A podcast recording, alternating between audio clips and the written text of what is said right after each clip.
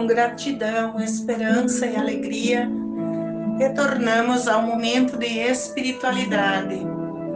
Celebramos hoje o 16º domingo do tempo comum, onde a liturgia retrata o perfil do bom pastor e a advertência do profeta aos pastores que lideravam o povo não somente pastores religiosos, mas todas as formas de lideranças sociais e políticas que assumem responsabilidades com o rebanho.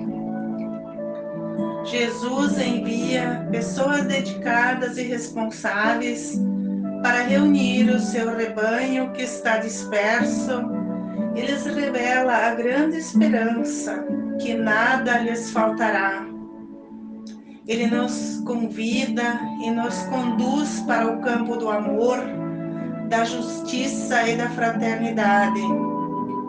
Cuida com presteza do seu rebanho e está sempre atento a todos, mas tem mais preocupações com os mais fragilizados, que precisam ser reconduzidos para uma pastagem justa e não a um caminho de sofrimento. Na primeira leitura, o profeta Jeremias fala da necessidade de reconduzir o povo judeu, reunir as ovelhas do rebanho disperso. Com seus ensinamentos, censura e condena os dirigentes de Israel por fracassarem as condições de vida do seu povo. De forma profética, os ameaça com o exílio pois eram pastores indignos que se beneficiavam do rebanho, mas não se importavam com sua situação indigna. O bom pastor deve ser autêntico, acolhedor e organizar o seu rebanho. Ninguém pode viver sem direção e sem rumo missão de todo cristão ir ao encontro dos mais fragilizados. No momento atual, percebemos grandes aflições em nossa sociedade. É preciso escutar a palavra e os ensinamentos de Jesus e tomar decisões em favor da vida. Porém, estamos longe dessas virtudes. Pastores, dirigentes do nosso país uma busca enlouquecida pelo domínio do poder e do dinheiro, e o povo brasileiro sofre as consequências, pagando o preço com vidas e muito desespero diante das situações que se apresentam.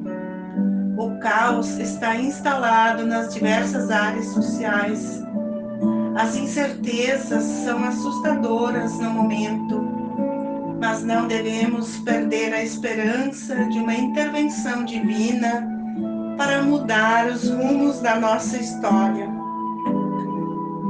A segunda carta de Paulo aos Efésios fala da grande esperança em Jesus, que veio para criar um homem novo, reconciliado com Deus, e que a partir de seus mandamentos vai instaurar a paz, pois pela graça a Ele nos unimos uns aos outros em um só Espírito e teremos acesso ao Pai. O Evangelho de Marcos, no capítulo 6, versículo 30 a 34, relata o retorno dos discípulos da primeira missão evangelizadora. Jesus os acolhe, reúne em sua volta para ouvir e partilhar as vivências e experiências dessa primeira missão. Mas percebe sua exaustão e o cansaço e sugere que seus discípulos se afastem alguns dias para uma região deserta para descansar, pois a atividade excessiva leva ao estresse e à agitação interior. O tempo do repouso é necessário e deve ser observado seriamente.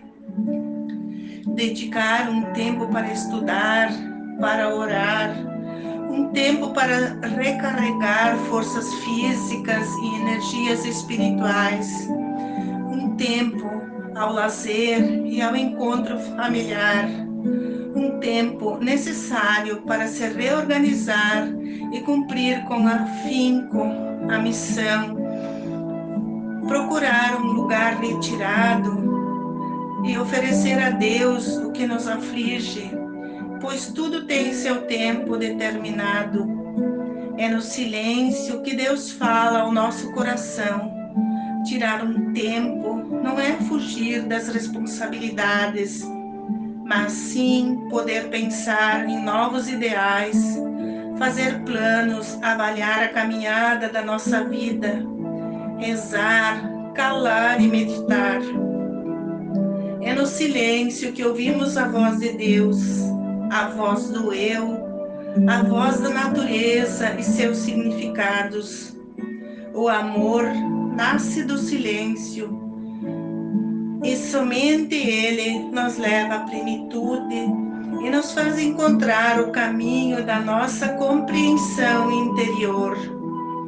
O silêncio não é apenas a ausência de ruídos, de palavras, é um valor positivo que edifica nosso mundo interior, onde encontramos o caminho da sabedoria para perdoar, o caminho da paz, que é capaz de reproduzir em nós os traços do bom pastor, ou como ovelhas obedientes do projeto de Jesus. Que o Senhor nos abençoe e ilumine nossos caminhos para que possamos nos retirar por alguns instantes das nossas tarefas para descansar, assim como os discípulos de Jesus após sua árdua missão. Repensar a nossa vida, enriquecer os valores fundamentais do convívio familiar, religioso e do encontro com a natureza e o louvor ao Criador um ótimo domingo para todos nós. Uma semana de oração, de bênçãos e de meditação.